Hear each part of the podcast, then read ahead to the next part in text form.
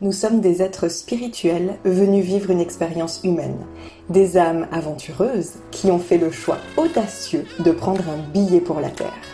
Le truc, c'est qu'on nous largue ici sans GPS ni itinéraire détaillé. La destination de notre âme n'est malheureusement pas répertoriée dans Google Maps. Je suis Mélissa Gassir, tarologue fascinée par notre monde intérieur, addict à l'introspection et à l'expansion de conscience. Je te propose de te guider dans le grand voyage de ton âme. Mon intention est de t'aider à vivre ton incarnation en phase avec les plans de ton âme et de relever les défis qu'elle a prévus pour toi. À te reconnecter à ton être véritable, ta mission, et tant qu'à faire, collecter du bon karma pour tes prochaines vies. Dans ce podcast, j'ai une approche de la spiritualité simple, accessible et concrète pour que tu puisses l'appliquer dans ton quotidien. Je te partage les aventures et apprentissages de mon âme, ainsi que mes meilleurs conseils pour te connecter à la tienne. Je te souhaite la bienvenue à bord de Soul Trip. Prête pour le départ? Embarquement immédiat. Hello, hello Et c'est reparti pour un nouvel épisode de podcast. Je suis trop contente de te retrouver. Euh, j'avais espéré euh, pouvoir en refaire un plus rapidement, mais euh, bah, il y a eu le retour en France, ça a été assez chargé et je me suis focus 100% sur la création de mon nouveau programme. Donc, j'ai une bonne excuse, c'était pour la bonne cause. Et là, voilà, je rentre de, euh, ma semaine de vacances parisienne, euh, où j'ai retrouvé mon chéri après euh, un peu plus d'un mois bah, de séparation géographique. Donc, c'était trop, trop bien de se retrouver. Ça nous a fait beaucoup, beaucoup de bien. C'était vraiment une semaine merveilleuse. Et il ben, n'y a pas à dire, hein, Paris, c'est quand, même, euh, c'est quand même super romantique pour les couples, quoi. j'avais, j'avais jamais visité euh, Paris de cette manière-là. Euh, on a fait les gros touristes, mais en fait, c'était, c'était super cool. C'était vraiment super cool de voir, de voir la ville comme ça. Et, et voilà, donc je suis reboostée.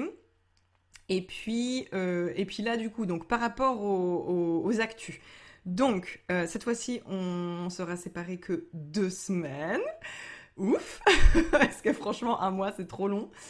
Et, euh, en fait, on part donc euh, en Bulgarie. Euh, on a réservé un nouveau co-living et, on, et on part le 1er août en fait. Donc on va y rester tout le mois d'août. Et peut-être le mois de septembre aussi, on va, on va voir si on s'y plaît, on y restera un petit peu plus. Euh, l'idée avec la Bulgarie, c'était vraiment en fait d'éviter euh, d'éviter les endroits touristiques parce que en tant que digital nomade, euh, c'est super cool en fait l'hiver ou les périodes voilà un peu un peu calmes d'être en fait dans des endroits où les gens ont l'habitude de partir en vacances. Mais par contre, quand c'est la saison haute, bah, c'est juste l'enfer parce qu'il y a plein de monde, parce que les prix augmentent, bref.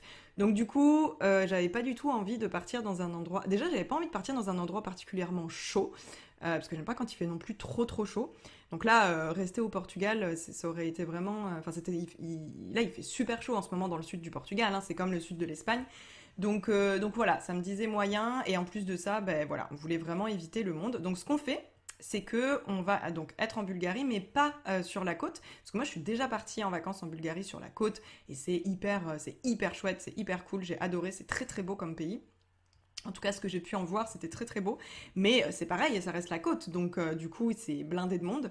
Donc en fait, on s'est dit que cette fois, on irait à la montagne. donc voilà, donc en fait, on a trouvé un co-living dans un endroit apparemment vachement réputé pour le digital nomadisme.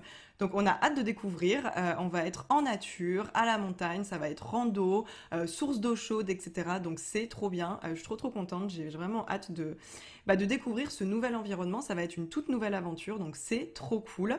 Et en plus, on va retrouver deux potes, deux colocs qui étaient avec nous au Portugal, qui sont déjà sur place. Donc, c'est trop bien, je suis trop contente. Et là, en fait, j'ai 15 jours avant le départ pour essayer de boucler le plus possible mon, mon nouveau programme, je me suis mise vraiment une deadline, en tout cas pour enregistrer euh, mes méditations euh, au calme, parce que je sais pas du tout comment euh, sera le co-living, si ce sera bruyant ou pas. Donc voilà, au moins avant de partir, faut que j'enregistre mes méditations, qu'elles soient d'équerre pour le nouveau programme. Voilà, je suis trop excitée de tout ce qui arrive et je suis aussi très excitée par ce nouvel épisode parce que on se retrouve pour du très très très lourd. Prévois les pop-corn, franchement. Je, sais pas, à, chaque fois je me, je me demande si, si c'est l'épisode le plus intime euh, de tout le podcast, mais franchement, on est sur du très très très très très très intime. Et, euh, et, on est encore sur euh, de, voilà, des grosses réalisations, des grosses prises de conscience. Donc c'est parti, je ne fais pas durer le suspense plus longtemps. J'ai le plaisir d'enfiler mon imperméable de détective pour t'emmener à nouveau dans les mystères de mon incarnation et te parler de la plus grosse libération karmique de ma vie.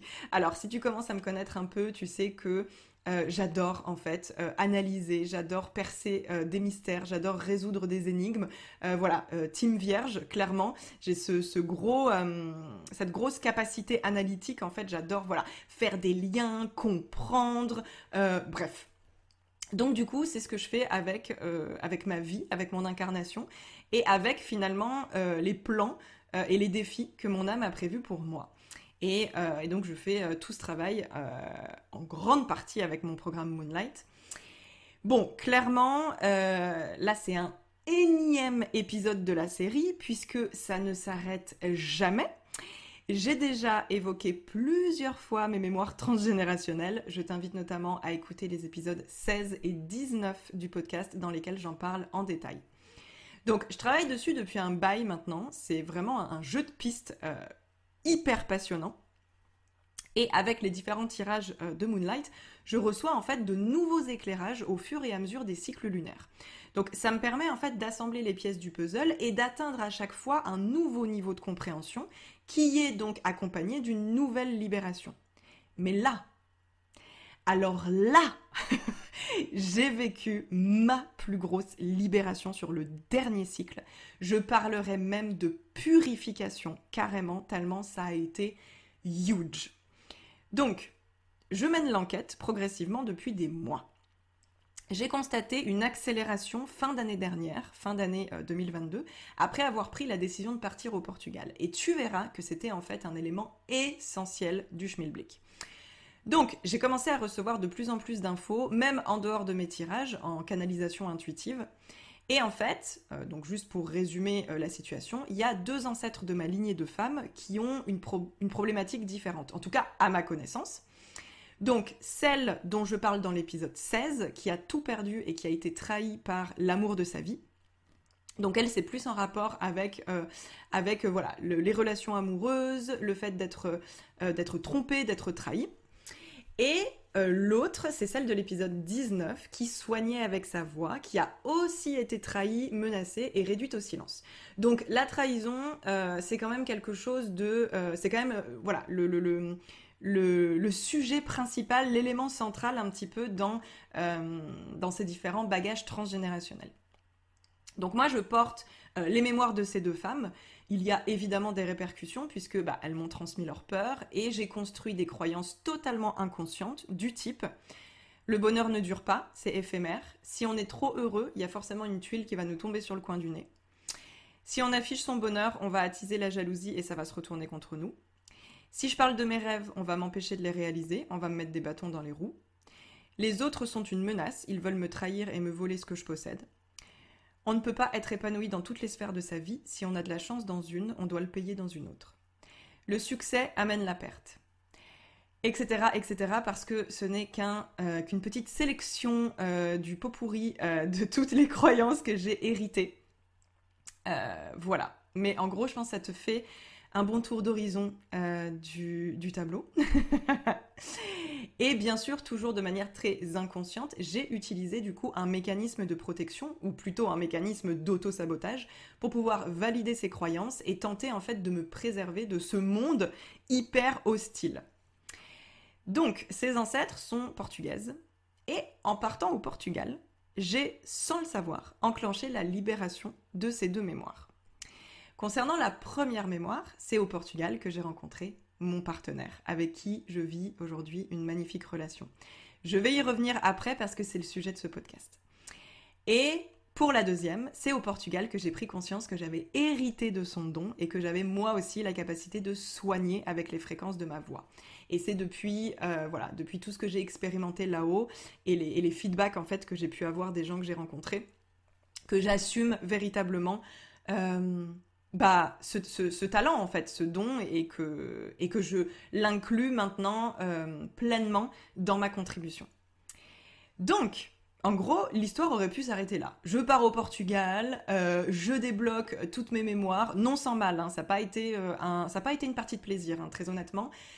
Mais à la fin, tout est bien qui finit bien, c'est tip top, j'ai débloqué mes mémoires et, et je suis la plus heureuse au monde.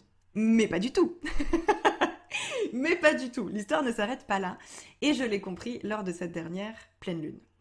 Bon, euh, si tu es un peu familier, familière avec, euh, avec le cycle lunaire, avec euh, les différentes lunaisons, tu dois savoir que les pleines lunes, ça peut être des moments émotionnellement intenses et compliqués parce que les peurs et les insécurités qui sont prêtes à être libérées remontent à la surface.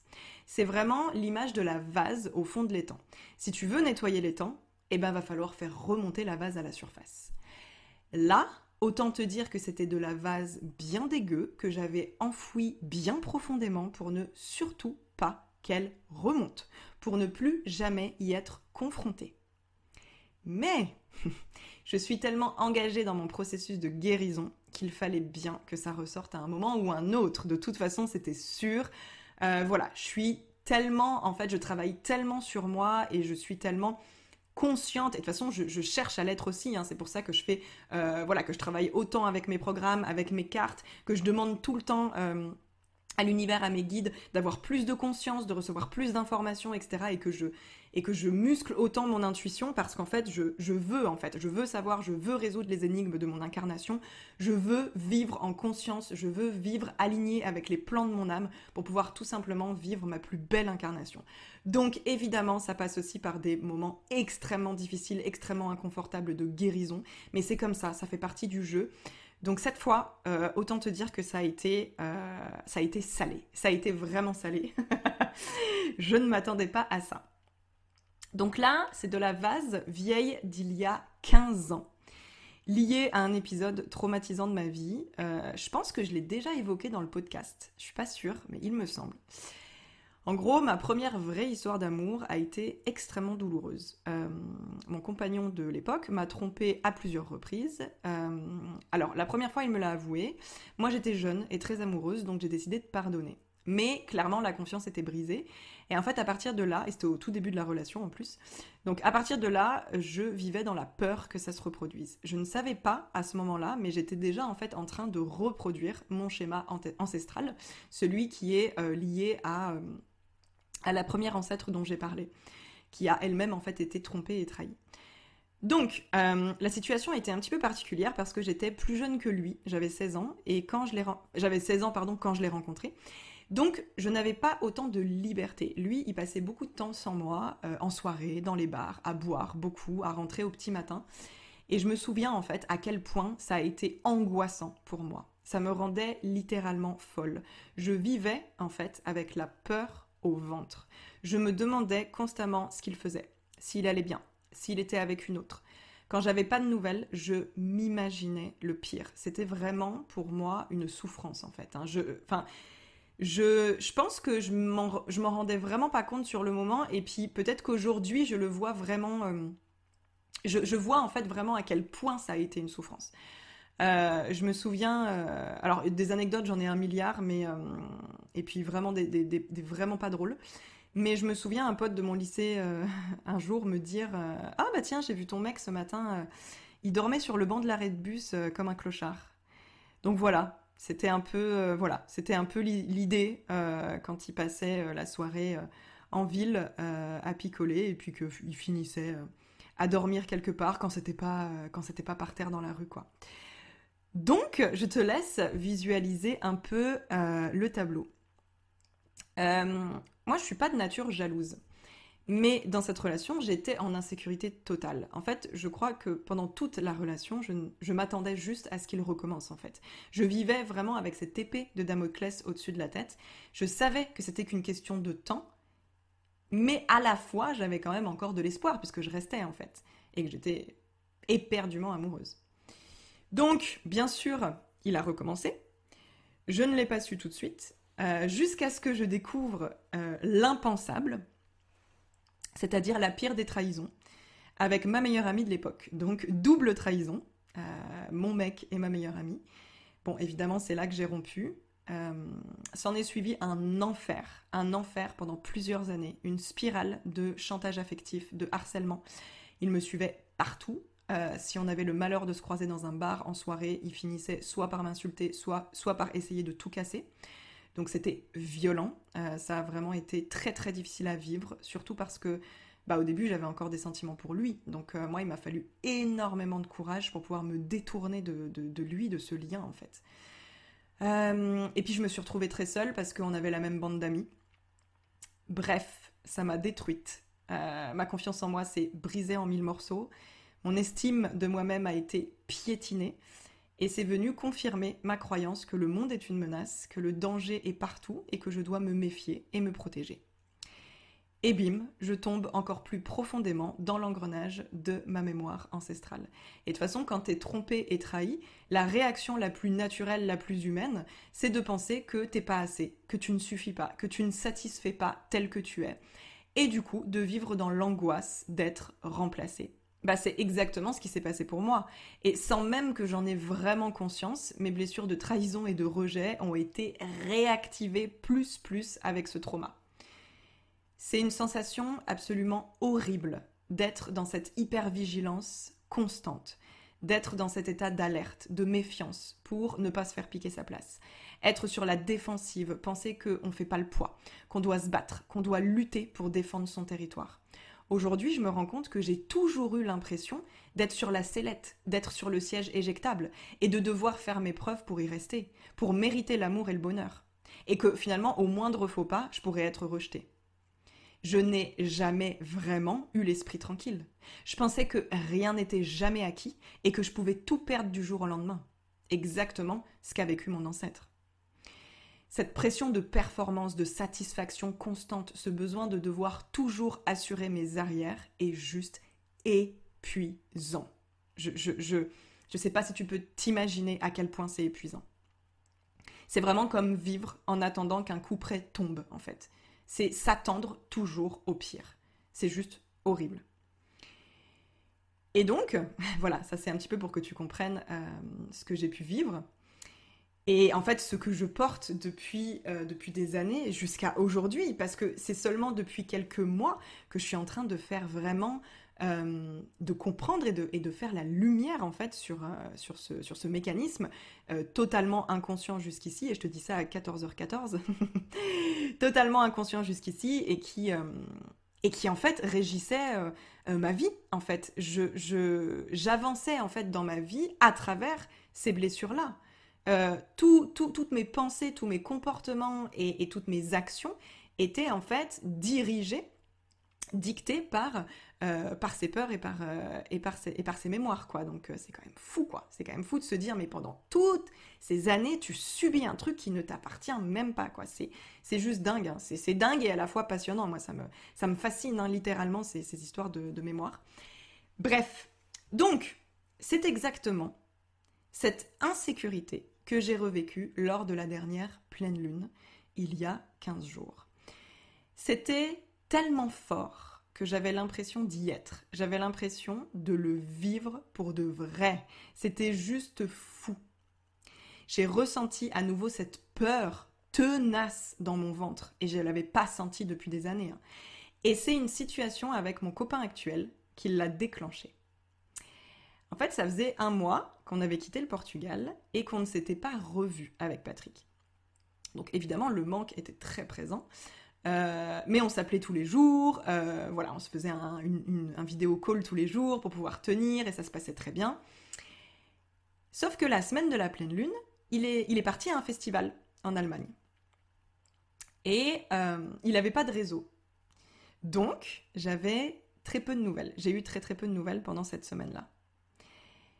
Eh ben, là, j'ai été projetée 15 ans en arrière. C'est-à-dire que j'ai commencé à avoir exactement les mêmes inquiétudes, exactement les mêmes questions. J'ai monté de toutes pièces des scénarios catastrophes dans ma tête. Mon mental était en roue libre, mais c'était juste n'importe quoi. J'ai imaginé Patrick avec une autre, c'était totalement irrationnel, totalement hallucinant, mais ça me semblait tellement réel.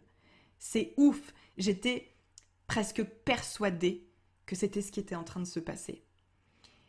Et c'était affreux, vraiment. Et franchement, je plains, je plains les personnes jalouses parce que c'est juste un enfer à vivre. Donc en fait, il y avait une part de moi qui comprenait que j'étais en train de revivre ça pour pouvoir le transmuter. Mais il y avait une autre part qui était terrifiée, terrifiée à l'idée que ça recommence encore. Donc j'ai traversé comme je pouvais mes peurs et j'ai attendu que Patrick rentre. Ça a été très long. très très long, mais j'avais besoin de lui parler pour être vraiment rassurée. Donc en fait, sans le savoir, il a permis à cette blessure de remonter à la surface pour être nettoyée. Bien évidemment, ce n'est pas un hasard. Je sais aujourd'hui que tout ça a été orchestré par l'univers, mais j'y reviendrai après. Donc, mon tirage de pleine lune a été d'une aide inimaginable.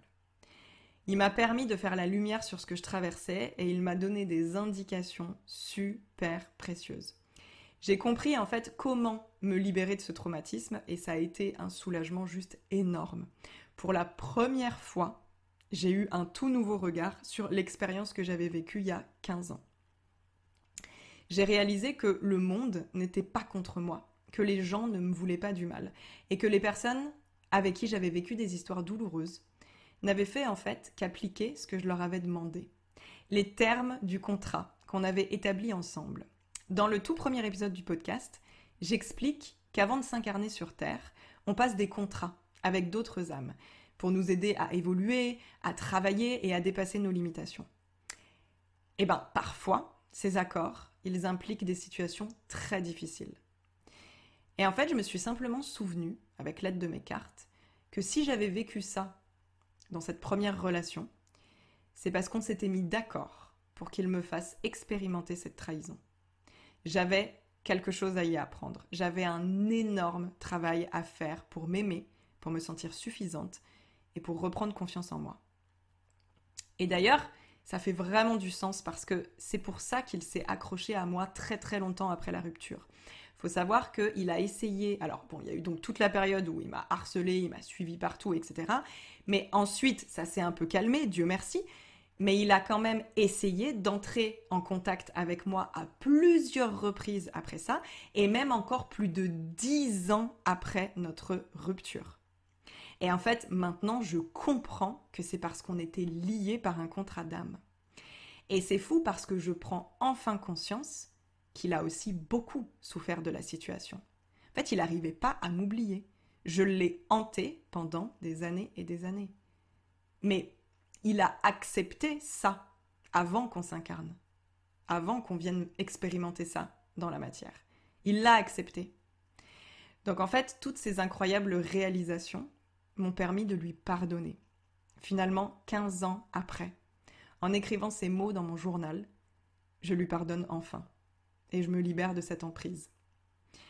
Parce qu'une fois qu'on se retrouvera à la source, il n'y aura plus que de l'amour inconditionnel et de la paix.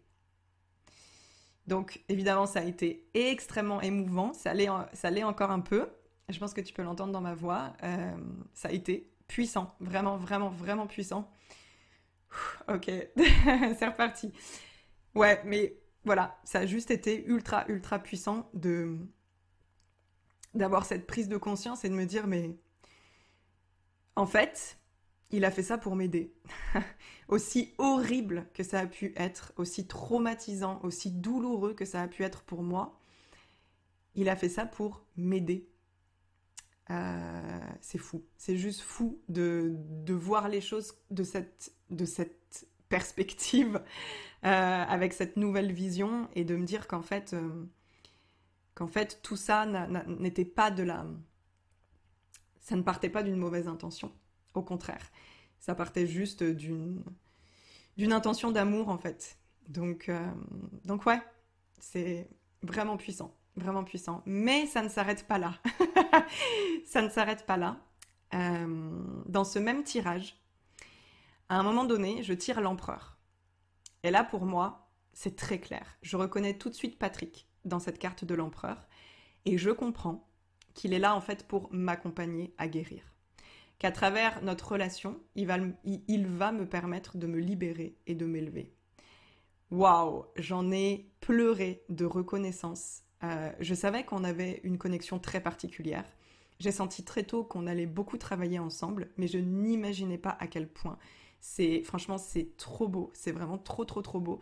Et cette carte de l'empereur, enfin, elle représente euh, énormément à mes yeux. Et en fait, elle représente très très bien euh, sa personnalité.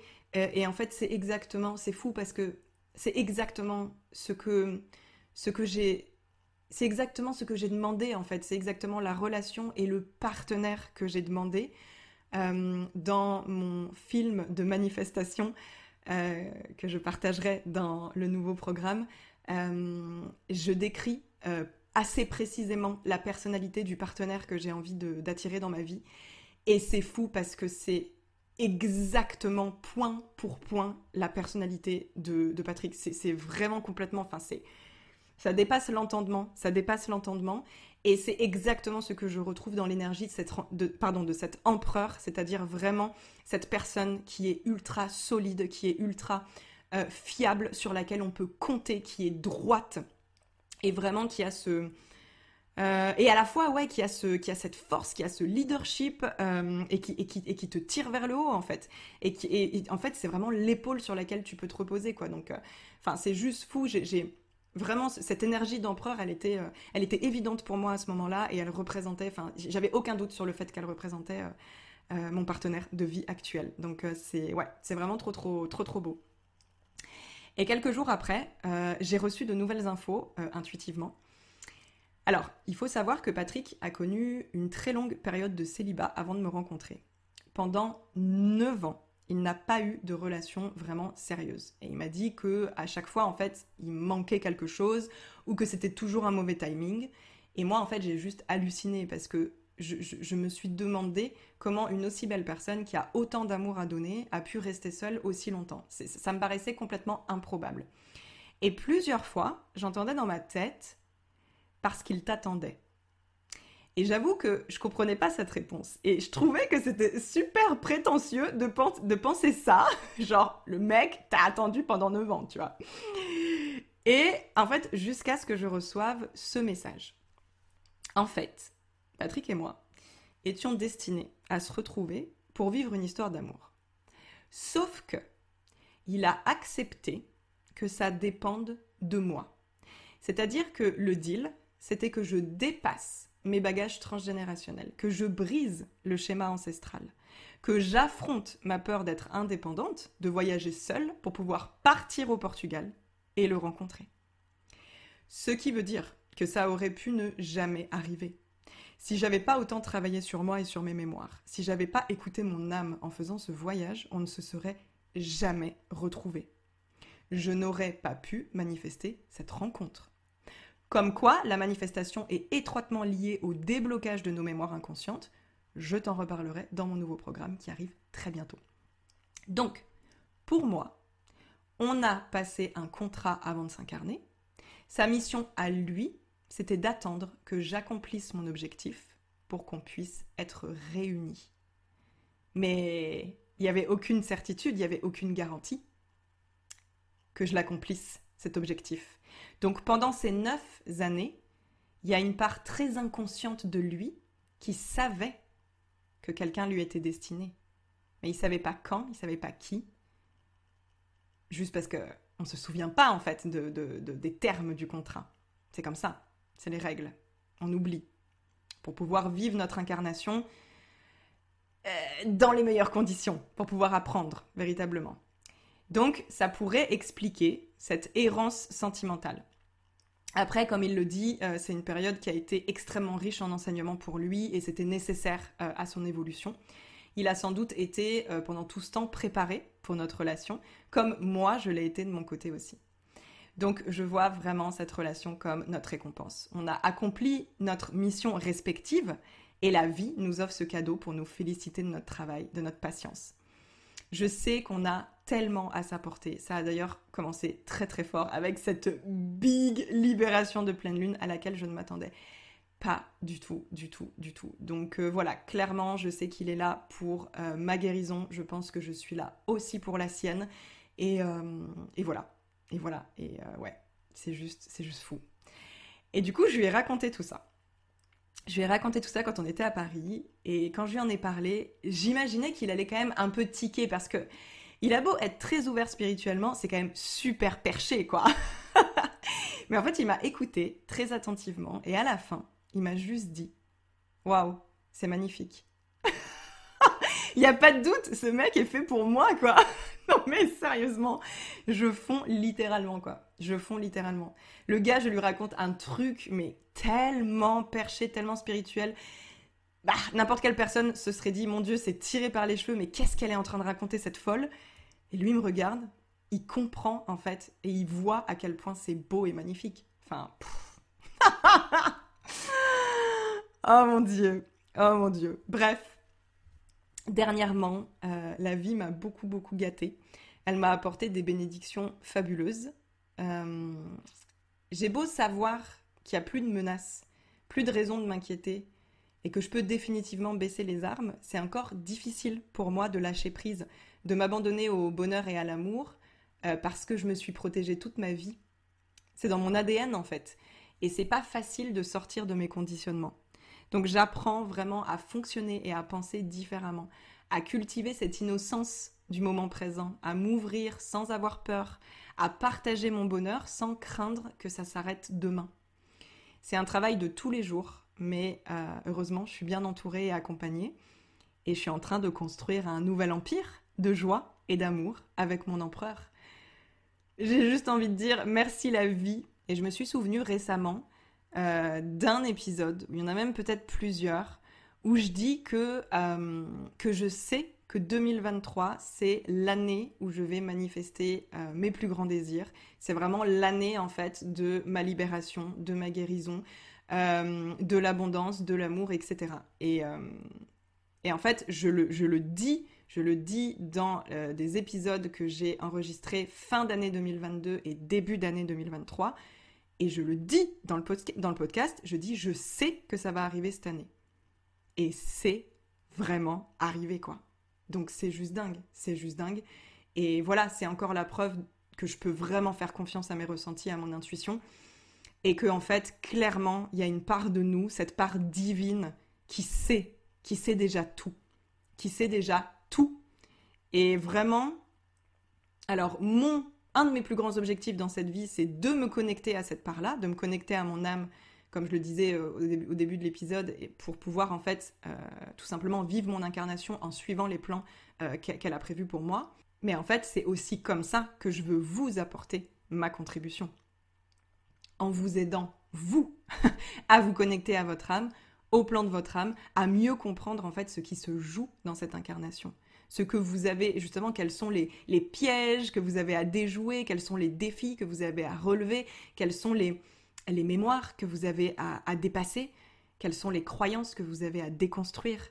Donc voilà, c'est vraiment, je, me rends compte que c'est ça que je veux vous apporter parce que c'est ce que je m'apporte moi et c'est juste, mais du bonbon, c'est juste délicieux en fait.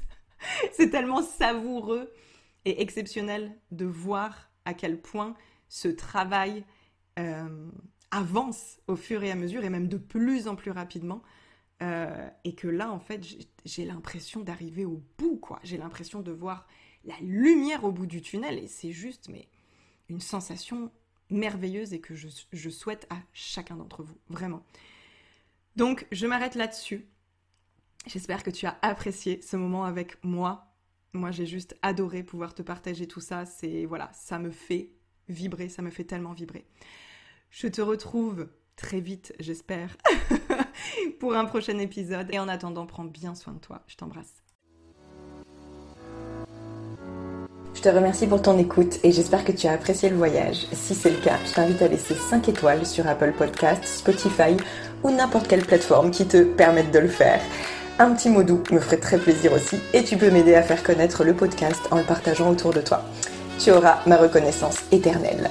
Je t'embrasse et on se retrouve très vite pour un prochain épisode.